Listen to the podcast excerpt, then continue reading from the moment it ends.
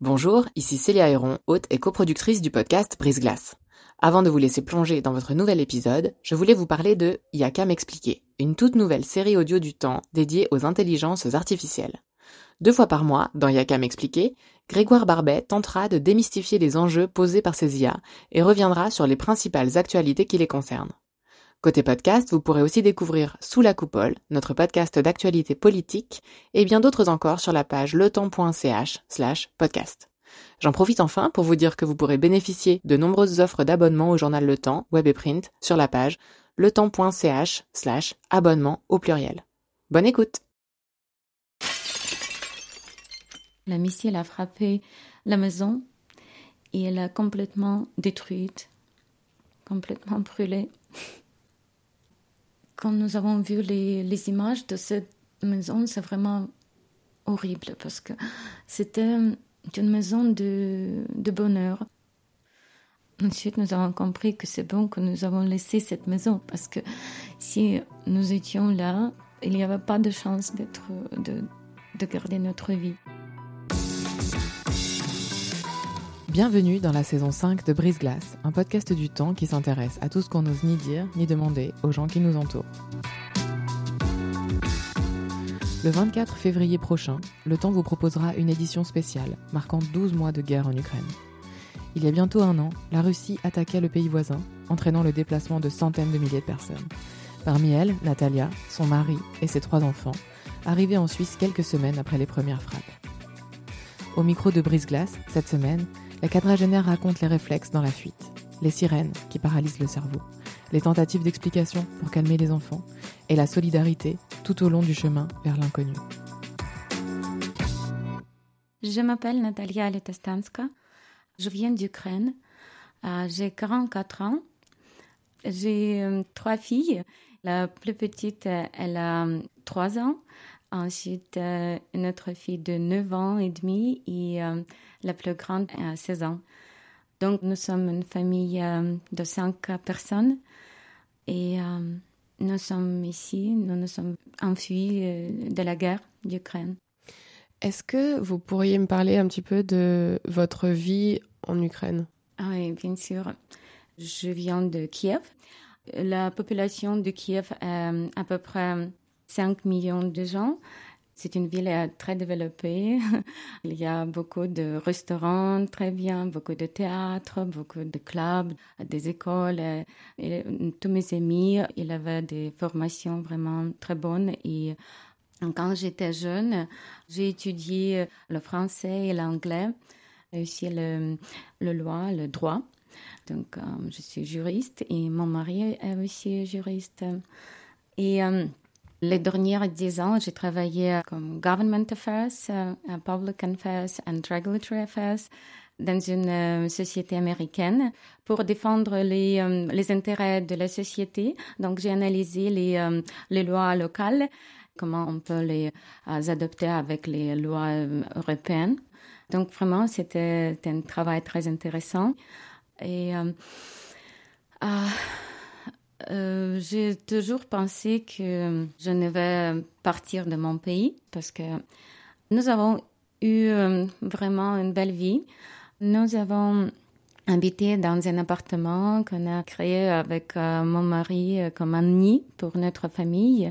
Nous avons voulu toujours avoir beaucoup d'enfants, entendre comment ils rient dans notre maison.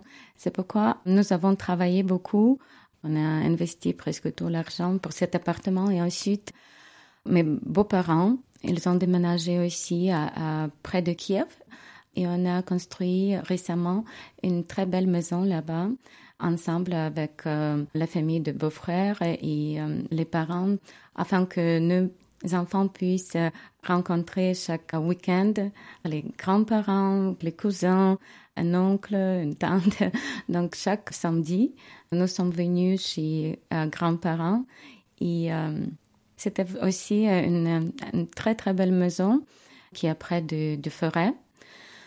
Donc on a ramassé des champignons, il y avait aussi euh, un lac près de maison, donc on a nagé et nous étions très heureux. Dans quelle mesure est-ce que vous sentiez monter ces tensions? Avec la Russie depuis les années précédentes. Il y a eu la crise Euromaïdan. Comment est-ce que vous vous sentiez par rapport à tout ce climat géopolitique? Je pense que la crise a commencé euh, en 2014, quand euh, le président Yanukovych était au pouvoir. Tout le monde expectait que l'Ukraine sera dirigée en direction euh, européenne, comme le président a promis à la population. Mais le président Yanukovych est parti euh, en Russie, il est revenu, il a dit euh, les choses tout à fait différentes. Il a dit qu'il faut retourner à la Russie. On ne va pas signer l'association avec euh, l'Union européenne parce que la Russie, c'est plus important pour l'Ukraine. Alors, comme les gens ont entendu que la politique a changé complètement, ça a bouleversé les, la population, surtout les jeunes, parce que les gens ne voulaient pas euh, retourner euh, à l'Union soviétique. C'est pourquoi beaucoup de gens euh, sont sortis dans les rues sur, sur, le Maïdan, c'est la place centrale de la ville, et on a protesté. C'était un temps très douloureux pour l'Ukraine parce qu'il y avait beaucoup de plus que 100 gens jeunes qui étaient tués dans les rues. Voilà, mais euh, ça même euh, a provoqué euh, même plus de gens qui sont sortis dans les rues. Donc, je pense que ça a commencé vraiment en 2014 parce que après, quand la Russie ne voulait pas tolérer que l'Ukraine et tout le monde voulait aller à la direction européenne, ça a commencé avec la Crimée. Et pour le pays, c'était horrible, mais on n'a pas protégé la Crimée parce que dans nos mémoires, euh, le sujet de la guerre est très très douloureux parce que dans chaque famille ukrainienne, il y a des grands-parents qui ont souffert euh, de la Deuxième Guerre mondiale. Par exemple, mes deux grands-pères, ils ont été à la guerre, ils étaient blessés et ils sont revenus avec euh, le trauma vraiment psychologique et aussi physique. C'était vraiment la tragédie pour toute la population. C'est pourquoi les gens toujours avait peur de guerre. Personne ne voulait répéter la douleur qu'on avait dans chaque famille ukrainienne. Et c'est pourquoi je pense qu'on a dit, d'accord, prenez la Crimée, mais il ne faut pas faire la guerre. Donc, euh, c'était l'agression à, la Crimée, ensuite à l'ouest du pays, avec Donetsk et Lugansk. Et euh, les premières menaces qui étaient vraiment très douloureuses, c'était déjà au début de 2022 quand on a entendu des avertissements américains, qu'on a investigué et on pense que la Russie va attaquer l'Ukraine. Et même déjà au janvier, mon mari m'avait dit il faut que tu partes avec les enfants dans un autre pays, peut-être Turquie ou quelque part là-bas. J'ai j'ai dit non parce que je ne veux pas partir euh, toute seule avec les enfants sans mon mari. J'ai dit non. Euh, je pense que c'est pas vrai parce que personne ne voulait croire euh, que la Russie va attaquer l'Ukraine. Euh, c'était nos voisins, c'était nos frères et nos familles, ils sont vraiment très connectés avec euh, les familles russes. Par exemple, j'ai beaucoup d'amis, des femmes russes qui sont venues de Russie. Elles sont mariées avec les Ukrainiens. Il y a beaucoup de, Ukrainiens qui sont partis à Russie. Par exemple, même mon grand-père, il est russe. Il était né en Ukraine, mais ses parents, ils étaient de Russie. Donc, je sais qu'il est russe. Donc, c'est pourquoi personne ne voulait croire qu'ils vont nous attaquer. C'était pas possible. Mais malheureusement, c'est venu. Comment est-ce que c'est venu pour vous à titre individuel? C'était juste une semaine avant la, la guerre. On a entendu le discours de Poutine elle a parlé, il me semble, deux, trois heures d'Ukraine. Juste d'Ukraine. Elle a parlé euh, des choses horribles. Donc, j'ai pensé qu'elle va annoncer la guerre. Mais à la fin, il a dit qu'il va signer les, documents. Il va joindre Donetsk et Lugansk à, à Russie. Et c'était un peu soulagement pour nous parce qu'on a dit, OK, c'est vraiment comme quelque chose de fou, mais c'est pas la guerre. Mais une semaine après, pendant la nuit, je me suis réveillée de, de bruit d'explosion, de, bombardement. Je ne voulais pas croire, mais j'ai réveillé mon mari et j'ai dit euh, la guerre a commencé.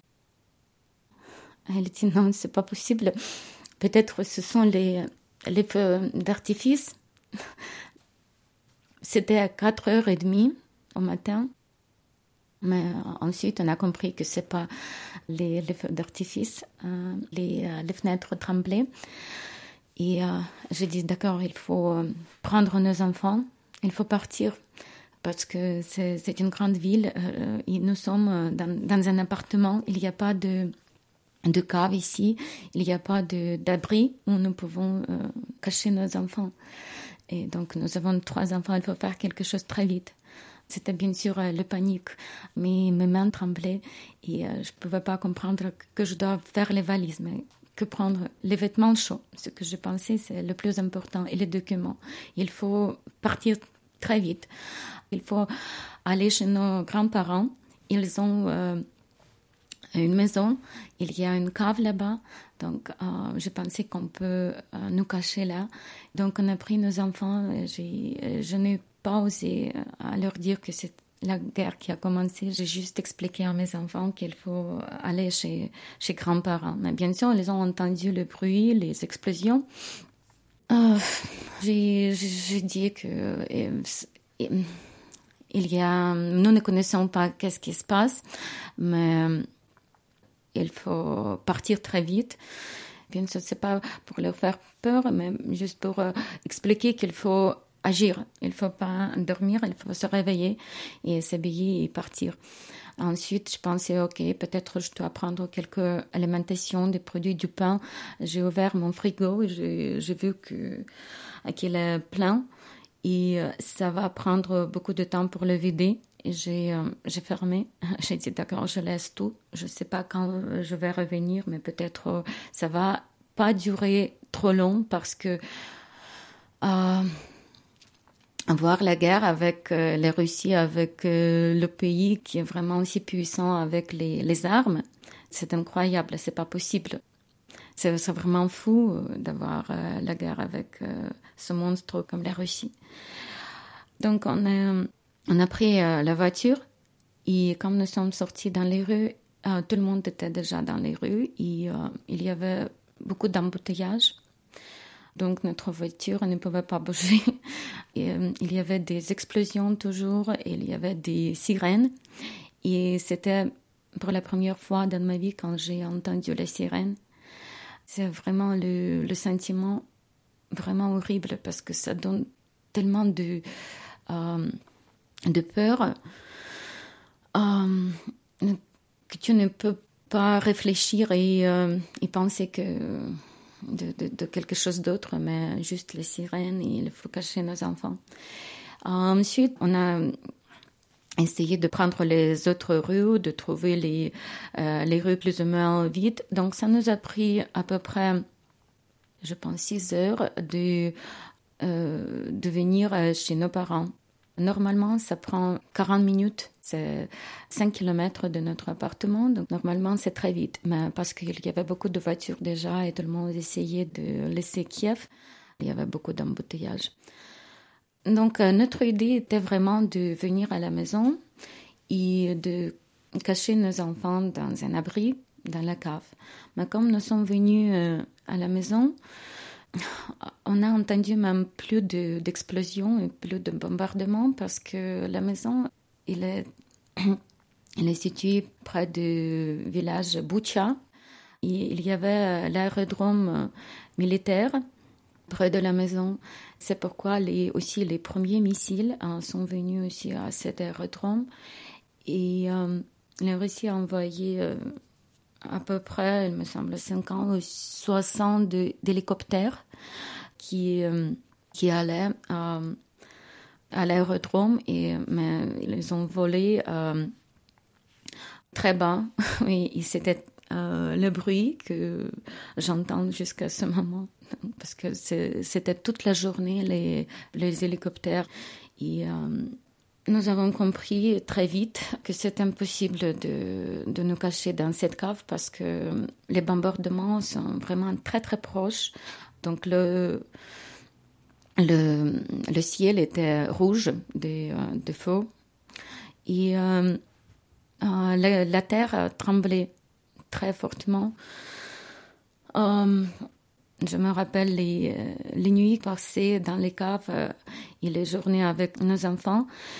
Surtout notre fille de 9 ans, elle a beaucoup pleuré, elle avait peur vraiment parce que elle avait demandé chaque minute, maman, est-ce qu'on va mourir? Est-ce que nous serons tués Et, c'est vraiment très douloureux quand tu comprends que, que tu es impuissante, que tu n'as pas de, euh, de possibilité, de force de, de sauver tes enfants.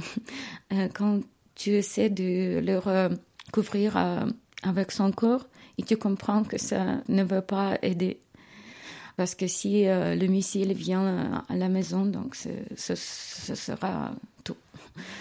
Et, euh, dans notre maison, euh, il y avait aussi deux familles de nos amis de Kiev parce que nous avons proposé notre cave. Donc nous étions avec les beaux-grands-parents, avec les deux familles de nos amis et aussi la famille de, de beaux-frères. Et au matin, j'ai dit qu'il faut partir un peu plus loin, peut-être à l'ouest, parce que c'était plus ou moins tranquille là-bas. L'ouest, c'est plutôt les frontières avec la Pologne, l'Hongrie, donc c'était un peu protégé parce que les autres frontières, elles étaient avec euh, la Biélorussie, la Russie, et euh, c'était d'où on pouvait expecter les, les attaques. C'est pourquoi nous, avons pensé, OK, nous allons à l'ouest d'Ukraine, il faut attendre là-bas, vivre peut-être quelques jours là-bas, ça va terminer. Mais ça aussi nous a pris beaucoup de, temps de venir là-bas parce qu'il y avait beaucoup de voitures et c'était pas clair si c'est vraiment sécuriser les, routes euh, où il faut aller. Donc c'était beaucoup de panique des gens. Il y avait beaucoup de, sirènes pendant la, la route. Mais euh, on a essayé de trouver le logement là-bas, mm. mais c'était absolument impossible parce que toute l'Ukraine était déjà là. Tous les gens, ils sont partis à l'ouest et tous les hôtels, tous les appartements étaient complètement pleins. Donc, on nous a proposé euh, juste de dormir euh, à l'école, juste sur le sol, parce qu'il n'y avait pas d'autre place. Et ensuite, à, la nuit, nous avons trouvé les gens qui ont proposé une chambre pour euh, dormir dans leur maison. Mais le lendemain, j'ai compris que c'est impossible de rester là parce que nous, nous gênons les familles euh, qui n'ont pas de place euh, pour leur famille. Donc, il faut trouver quelque chose d'autre. Et très vite, j'ai compris que il faut partir, il faut passer la frontière et aller dans un autre pays. Donc c'était la frontière avec la Pologne? C'était la frontière avec euh, la Moldavie. Mais aussi à la frontière, il y avait beaucoup, beaucoup de, voitures. Il y avait une grande ligne de voitures. Donc ça nous a pris aussi 40 euh, heures de passer la, frontière. Donc, euh, on a dormi avec les enfants dans la voiture, on a entendu, on a bougé vraiment comme un mètre, une heure. Et avec euh, une petite fille de deux ans, c'était vraiment très difficile. Elle a beaucoup pleuré. Elle ne comprenait pas pourquoi elle ne peut pas sortir, euh, aller manger ou bien. Donc, vraiment, c'était très dur, mais on a dit d'accord, au moins nous sommes en sécurité parce qu'il n'y avait pas de, sirène euh, sur la frontière, il n'y avait pas de bombardement, on n'a pas entendu des explosions. Donc, euh, au moins, c'était sécurisé. Alors, quand on a passé la frontière euh, et nous sommes venus à la Moldavie, c'était trois heures de nuit. C'était aussi une image extraordinaire parce que beaucoup de gens moldaviens étaient dans les rues il attendait pour euh, proposer leur aide. Et euh, c'était vraiment si touchant. Euh, tout le monde a pleuré parce que les gens tout à fait inconnus, qui ne dormaient pas, qui étaient dans les rues pour proposer de passer la nuit dans leur maison. Donc nous sommes venus avec une famille, c'était un homme et une femme, ils ont proposé leur maison, les chambres pour deux familles. Une autre famille, c'était la famille de mon beau-frère avec deux enfants. Et nous avec trois enfants. Ils nous ont donné euh, deux chambres. On a bien dormi là-bas en sécurité. C'était vraiment un soulagement pour nous. Et ensuite, au matin, quand nous nous sommes réveillés, nous avons vu une femme qui a, préparé, cuisiné le petit déjeuner. La table était complètement pleine de, belles choses. Donc, elle a vraiment essayé de, de faire quelque chose de euh, joli, de spécial pour nous. Donc on a bien mangé, mais on a décidé qu'il faut partir et chercher quelque chose d'autre. Et c'était la frontière euh, euh, qui était très proche de frontière avec Roumanie. Et euh, en Roumanie, comme à Moldavie, il y avait beaucoup de gens après la frontière qui attendaient les, les Ukrainiens avec les, les sacs pleins de fruits, des biscuits, de quelque chose de, comme ça pour les enfants, des vêtements chauds pour les enfants, pour tout le monde. Et on a proposé les, aussi les, les chambres, les, le logement. Donc, et parce que nous n'avons pas eu des plans où aller, on a accepté cette offre. Et c'était un camp d'été euh, des enfants. Et euh, nous avons passé à peu près euh, dix jours là-bas. Donc, on a pensé que nous restons à la Roumanie Peut-être il ne faut pas partir très loin parce que nous avons voulu être plus proches de mes parents, de notre famille, de notre pays. Mais une nuit, j'ai lu des nouvelles que Russie a attaqué la station nucléaire à Zaporizhia. Donc c'était aussi euh, une nouvelle euh, horrible pour nous parce que vous connaissez que l'Ukraine avait cette expérience horrible avec Tchernobyl il y avait beaucoup de gens qui étaient tués de cette radiation et c'est pourquoi, quand on a lu ces nouvelles que les Russes ont attaqué la station nucléaire, j'ai dit, d'accord, nous sommes très proches, parce que s'il y a le, le fuite de, radiation, ça va venir très vite ici à Roumanie. Et, il, faudra fuir encore une fois et ah, c'est impossible de, fuir très vite parce que s'il y a la radiation, c'est très très vite. Donc c'est impossible de sauver les enfants. C'est pourquoi on a décidé d'aller un peu plus loin. J'explique parce que la Suisse, c'était pas notre but au commencement, mais en Suisse, nous avons eu euh, une femme qui était voisine de, de mon mari en enfance. C'est Natacha, elle habite euh, en Suisse déjà euh, à peu près 10 ans. Elle est mariée ici et elle a appelé, elle a dit Venez ici, je vais vous aider. Mais pour nous, bien sûr, venir à la Suisse, le, plus cher pays dans le monde, peut-être, on a pensé. on n'a pas beaucoup d'argent avec nous parce que, comme j'ai expliqué, on a tout investi dans la maison et l'appartement en Ukraine. Donc c'est fou d'aller à, la Suisse, mais elle a dit non, n'ayez pas peur, on va vous aider ici. Donc on a pensé d'accord, peut-être pour quelques jours, on vient à, la Suisse. Là, c'est à quel moment de l'année? C'était euh, en mars. Donc vraiment quelques semaines après les premières attaques. Oui, oui, oui. Mais mon mari ne voulait pas partir. Au début, je me rappelle, quand nous avons été à la frontière, nous a expliqué à la frontière qu'il peut partir parce que nous avons trois enfants. Donc, euh, les familles avec trois enfants et plus, les hommes, ils peuvent euh, partir. Mais mon mari ne voulait pas partir à la frontière, il lui a expliqué il faut peut-être que vous allez, il faut trouver le logement, il faut trouver une solution et ensuite, si tu veux, tu peux revenir. Donc, mon mari, il voulait toujours revenir, surtout quand les soldats russes étaient vivaient dans notre maison. Je n'ai pas raconté cette histoire. En mars, nous avons reçu des nouvelles que dans la maison, de mes beaux-parents, où nous avons passé les premières journées dans la cave. Cette maison était occupée par les soldats russes. Donc il y avait à peu près 40 soldats qui ont vécu dans la maison de nos beaux-parents, de notre maison de famille. Je ne sais pas, peut-être ils ont passé euh, deux, trois semaines là-bas. C'est quand les, euh, les soldats russes étaient autour de Kiev. Et ensuite, euh, quand les, euh, les soldats ukrainiens sont venus et on a commencé à combattre avec eux, le missile, le missile a frappé la maison et elle a complètement détruite, complètement brûlée. Quand nous avons vu les, les images de cette maison, c'est vraiment horrible parce que c'était une maison de, de bonheur. Ensuite, nous avons compris que c'est bon que nous avons laissé cette maison parce que si nous étions là, il n'y avait pas de chance d'être, de, de garder notre vie.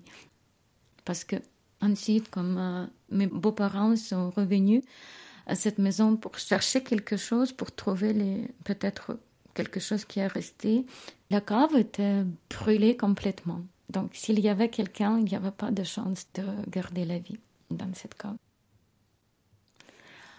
Après, euh, quand les soldats russes sont partis, il y avait beaucoup de gens tués autour, autour de notre maison. Quand j'ai vu les, photos, c'était horrible. je ne sais pas si c'était les, Russes ou les Ukrainiens, mais il y avait beaucoup de soldats tués. Et même maintenant, il y a des, tanks russes près de cette maison. Je ne sais pas s'ils sont partis ou bien ils étaient tous tués, je ne sais pas, mais je ne veux pas le savoir, bien sûr, parce qu'ils sont venus pour, pour nous tuer. Excusez-moi. Donc,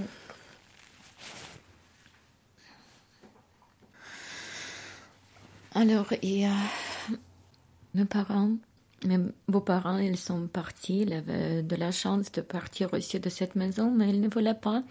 Je me rappelle aussi cette situation quand ma belle-mère, elle ne voulait pas partir. Elle a dit non, je ne vais pas laisser cette maison, je vais rester ici. mon mari, il, il était très strict. Il a dit il faut partir parce que c'est impossible de rester ici.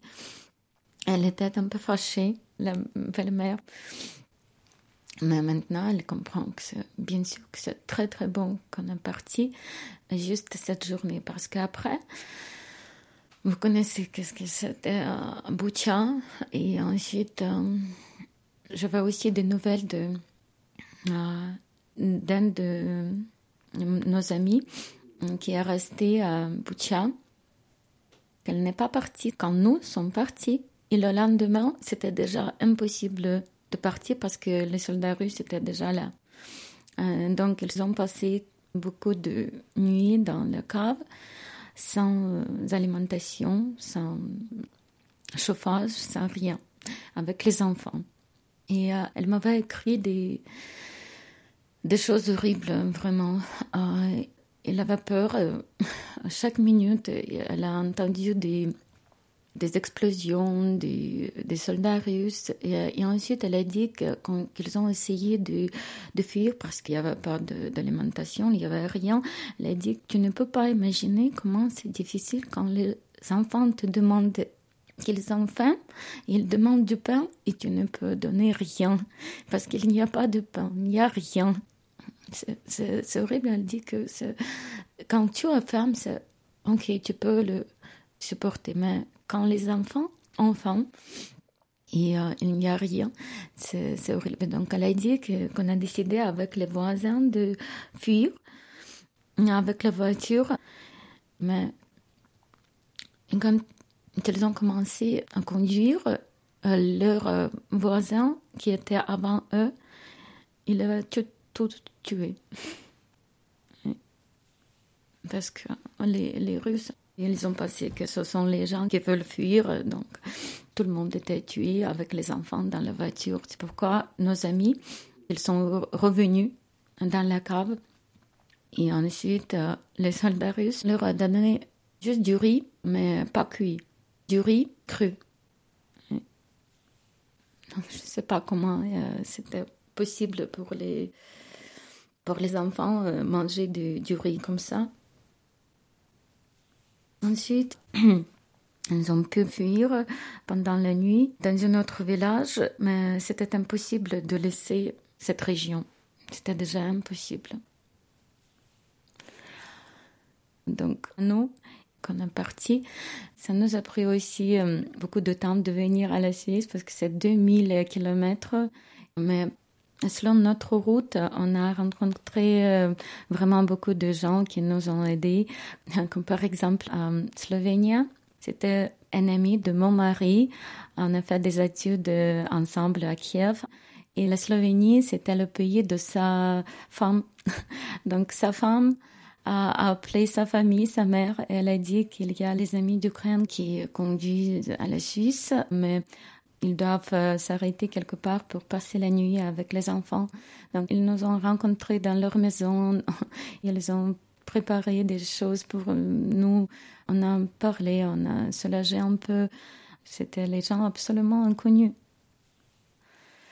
Ensuite, on est allé, on, s'est arrêté aussi en Italie et euh, nous nous sommes arrêtés dans un hôtel euh, italien qui aussi a refusé de prendre de l'argent pour une nuit.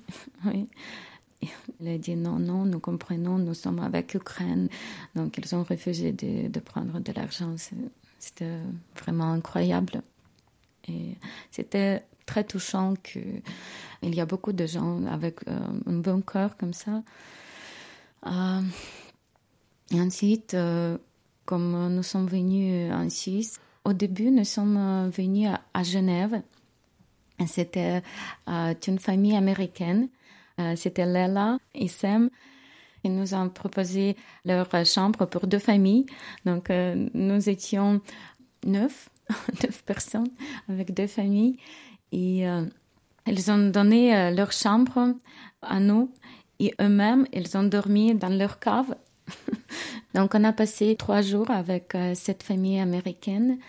Ensuite, il y avait un ami de nos amis, il est allemand, Eckhart, qui nous a proposé son appartement. Donc, il est parti pour les vacances, euh, pour deux semaines. Donc, il a laissé son euh, appartement à nous. Il était inconnu pour nous. Il a laissé tout son appartement. Il a dit, vous pouvez vous installer, vous êtes avec les enfants, donc vous avez besoin d'aide et euh, je vais retourner un peu plus tard. Et ensuite, on a pensé que faire parce que trouver le logement euh, assis, c'est très difficile, euh, surtout pour les étrangers. Même si nous avions de l'argent, c'est très difficile à louer un appartement parce qu'il faut avoir le dossier, tout ça. Donc, euh, nous avons pensé que faire. Et mon mari, il a contacté, il y avait le club de voitures de, de Fender il a une euh, voiture un peu, un peu étrange peut-être, mais c'est une voiture euh, qui nous a sauvés de, de la guerre. Et euh, il y avait un club de gens ici qui... qui ont la même. Oui, et donc, il a demandé si peut-être euh, quelqu'un connaît où on peut lui le logement, quelque chose comme ça. Et ensuite, nous avons été contactés par un homme, Simon. Merci à lui. Il a, il a proposé son chalet dans le canton de Valais. Il nous a dit que ne vous inquiétez pas, j'ai euh, un chalet de ma mère, je veux partir chez ma copine, donc ne vous inquiétez pas, installez-vous. C'était dans les montagnes, à Marécotte. C'était euh, très calme et euh, c'était comme après la guerre vraiment ah, un soulagement d'être dans une place calme comme ça. Mais on ne voulait pas sortir de cette maison. Bien sûr, c'était très joli, très très beau, les montagnes, mais ça ne nous a fait pas plaisir parce que toutes nos pensées étaient avec l'Ukraine, avec cette euh, guerre, avec euh, notre famille. Donc, euh, il n'y avait pas vraiment de désir de, sortir, de, voir quelque chose. Donc, on a passé juste tous les jours dans la maison. Et ensuite, on nous a contactés de, la mairie de, de village. On nous a expliqué qu'il faut que vos enfants commencent l'école pour nous, c'était impossible parce qu'on n'avait pas de plan que faire. Nous ne pouvons pas rester dans la maison de quelqu'un, occuper la maison comme ça. C'est impossible. Donc il faut trouver une solution, il faut trouver quelque chose. On a commencé le processus de permis S euh, oui, d'obtenir le, permis S et on a pensé que peut-être nous pourrions recevoir un logement euh, social. Peut-être il y aura quelques aides à, ce sujet. Mais comme j'ai contacté les, les VAMS, c'est un établissement d'immigration vaudois, on m'avait expliqué que si vous habitez chez quelqu'un, on ne va pas trouver quelque chose pour vous. Donc il faut aller au camp des immigrants. C'était un camp au Beaulieu, à Lausanne. Et euh, il y avait beaucoup, beaucoup de, gens. Il y avait juste les lits, les hommes, les, femmes, les enfants, tous ensemble. Et euh, chacun avait son douleur. Et euh, quand j'expliquais que j'ai trois enfants, donc combien de jours il faut passer dans le camp comme ça, on m'a dit que personne ne le connaît parce que c'est très difficile avec le logement en Suisse. Je demandais, d'accord, est-ce que je peux vivre toute seule? Parce qu'il y a un homme qui a proposé sa maison. Donc, mes enfants, ils peuvent vivre là quelques jours. Mais est-ce que c'est possible si moi, juste seule, qui va vivre euh, dans le camp? M'a dit que non, non, il faut obligatoirement vivre dans le camp. C'était comme ça, c'était les règles, personne ne pouvait l'expliquer. Par exemple, j'ai entendu beaucoup d'histoires que les Suisses, ils voulaient proposer leur aide, mais euh, c'était un peu difficile à, cause des raisons administratives, euh, parce que c'était les ventes qui avaient à venir et vérifier les, conditions, les chambres. Par exemple, notre ami dans les montagnes, euh, Simon, il a dit il voulait proposer sa maison, mais ce n'était pas accepté parce qu'il n'y avait pas de porte dans la chambre. Mais c'était un chalet, donc il y avait trois étages, mais il n'y avait pas de porte et c'est une raison qu'on a refusé d'accepter les, les gens, les Ukrainiens. C'était un peu fou, je pense, parce que, ok, la porte, c'est pas la chose principale pour les gens dans la situation comme ça, mais ok, c'était les règles comme ça. Donc, on a passé quelques jours dans le camp et ensuite, on nous a proposé un foyer dans les montagnes. C'était une jolie place, mais c'était juste euh, une chambre avec euh, huit lits. Il n'y avait pas de, table, quelque chose comme ça. Donc j'ai aussi pensé comment c'est possible de vivre comme ça avec les enfants. Il n'y a pas de cuisine, il n'y a rien. Ah, mais ok, que faire? C'est la vie, nous sommes en sécurité, nous sommes reconnaissants. D'accord, j'ai dit, il faut continuer à vivre, c'est la vie, ok. Mais ensuite, c'était très étonnant et nous avons été euh, contactés par notre amie qui nous a appelé. Elle a dit que je vais vous supporter, je vais trouver une solution. Donc, elle a rencontré une euh, famille, Suzanne et Yves, et son fils euh, Thierry. C'est une famille incroyable. Ils ont proposé leur maison à Bougier-Bosset, pas loin de Genève. Et comme nous sommes venus, nous avons rencontré une famille merveilleuse, vraiment fantastique. Euh, je me suis sentie vraiment comme chez moi parce que Suzanne, elle a préparé toutes petites choses, d'autres les petits détails qu'on pouvait remarquer. Par exemple, elle a mis les, les, fleurs, les statuettes, les vases.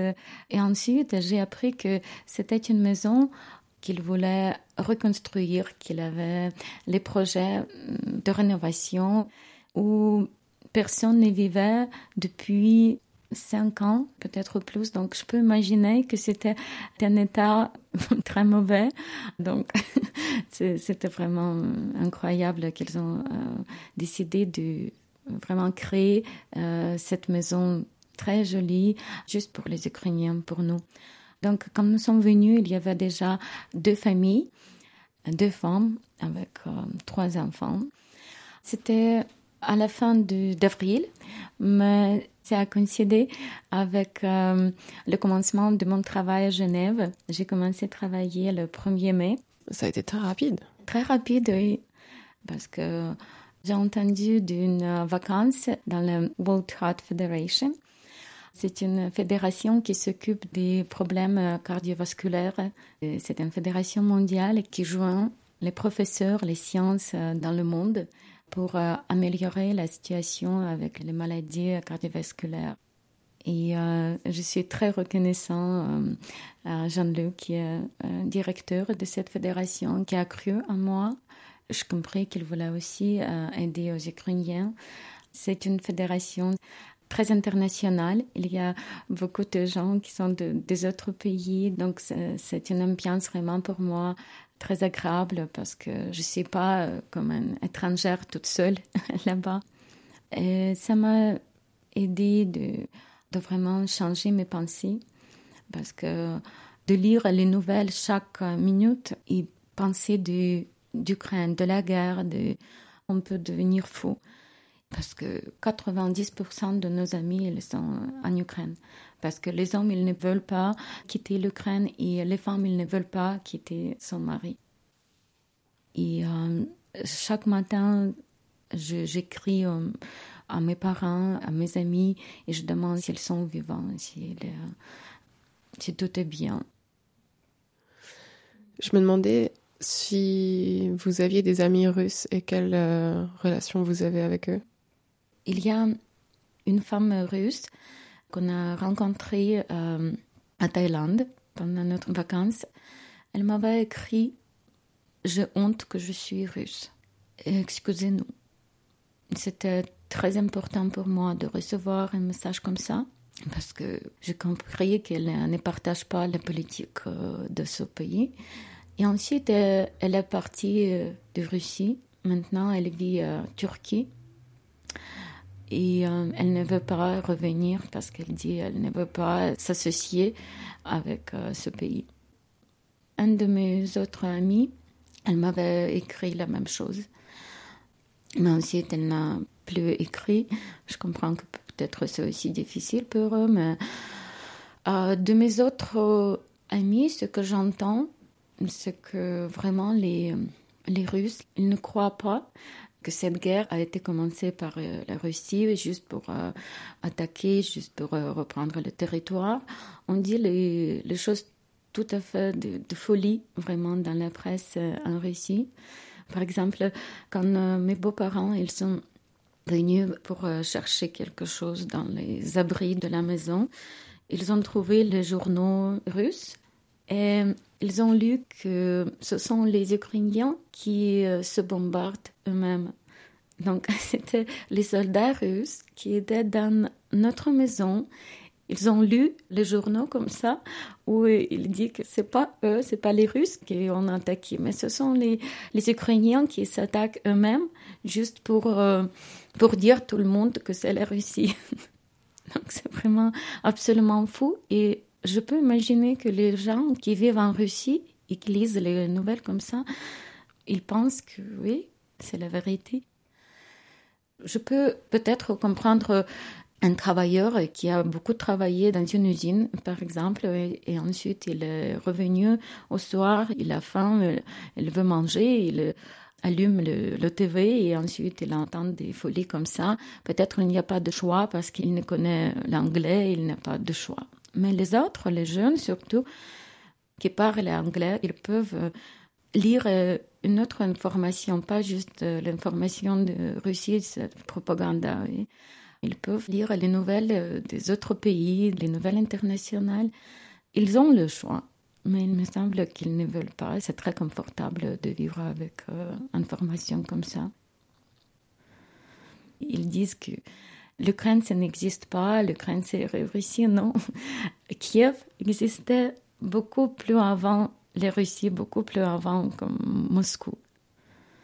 Bien sûr, le, principal, c'est que la guerre termine. Mais il y avait beaucoup de, gens qui ont été tués déjà parce que les gens ont, combattu, ils voulaient que l'Ukraine est indépendante parce que nous ne sommes pas russes, non, nous sommes ukrainiens. Donc je ne veux pas même entendre de, de ce pays pour le moment parce que tellement de douleur que chaque famille ukrainienne a eu de ce pays, c'est vraiment horrible. Aujourd'hui, à quoi ressemble votre quotidien? Nous n'avons pas beaucoup de plans vraiment fixés parce que c'est difficile de planifier quelque chose euh, pour le moment de notre vie comme ça. Donc, je suis très reconnaissante que j'ai le travail. Je peux euh, gagner de l'argent moi-même. Je ne reçois pas de l'aide sociale. Nous sommes responsables pour nous-mêmes et c'est juste grâce euh, aux gens avec un grand bon cœur que nous pouvons vivre. Et jusqu'à la fin du printemps, peut-être, ils ont dit qu'ils veulent que nos enfants terminent l'école parce que c'est aussi un grand stress aussi pour les enfants de changer d'école. Et surtout avec euh, la langue étrangère, c'est pas facile, bien sûr. Et ils ont commencé à parler déjà.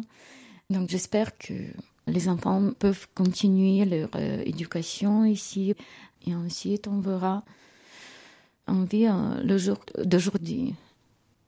Comment est-ce que vous vivez ce statut nouveau de, entre guillemets, réfugié? Pour nous, c'est, ah, c'est plus ou moins normal euh, parce que les gens sont plutôt agréables, amicables avec nous. Mais quand il y a beaucoup de réfugiés comme ça, j'ai remarqué que les gens deviennent fatigués un peu parce que c'est pas agréable de parler de, la guerre, des gens qui sont tués, qui souffrent. Ils évitent de parler. Mais bien sûr, je, voudrais juste euh, remarquer que ce sont les gens qui, qui vivent la vie comme ça chaque jour, chaque jour et chaque nuit. Ils se réveillent et ils entendent la sirène. Mais quand je parle avec nos amis de Kiev, ils disent que presque personne ne, fait pas de sirène maintenant parce que c'est impossible de fuir, de courir chaque heure, chaque jour, chaque nuit, surtout de d'éveiller les, les enfants et aller dans les cas froids donc, il reste euh, à la maison et il juste euh, pense que ça va passer. C'est pas normal de s'adapter à cette situation avec des sirènes, avec des bombardements. C'est pas normal, mais les gens sont forcés de vivre cette vie. Ils n'ont pas d'autre choix. Est-ce qu'il y a des choses qui vous aident à vous ressourcer après tout ce que vous avez traversé? Les nouveaux amis que nous avons rencontrés ici, les gens qui nous ont supportés, donnent de l'espoir qu'il y a beaucoup plus de bonté dans le monde que de mal. Ça donne de l'espoir que notre monde va survivre dans la paix et que la paix va venir et toute cette folie va terminer. Et euh, je voudrais dire que chaque Ukrainien qui en Suisse. Il est très reconnaissant. Nous apprécions chaque support. Et je suis sûre que dans la vie, euh, tout est comme le boomerang, ça va retourner. Donc euh, toute la bonté va retourner et euh, le mal aussi va retourner. Je me rappelle qu'en Ukraine, essayé toujours à aider quelqu'un. Je ne pouvais pas imaginer que je peux être dans la situation quand quelqu'un va m'aider.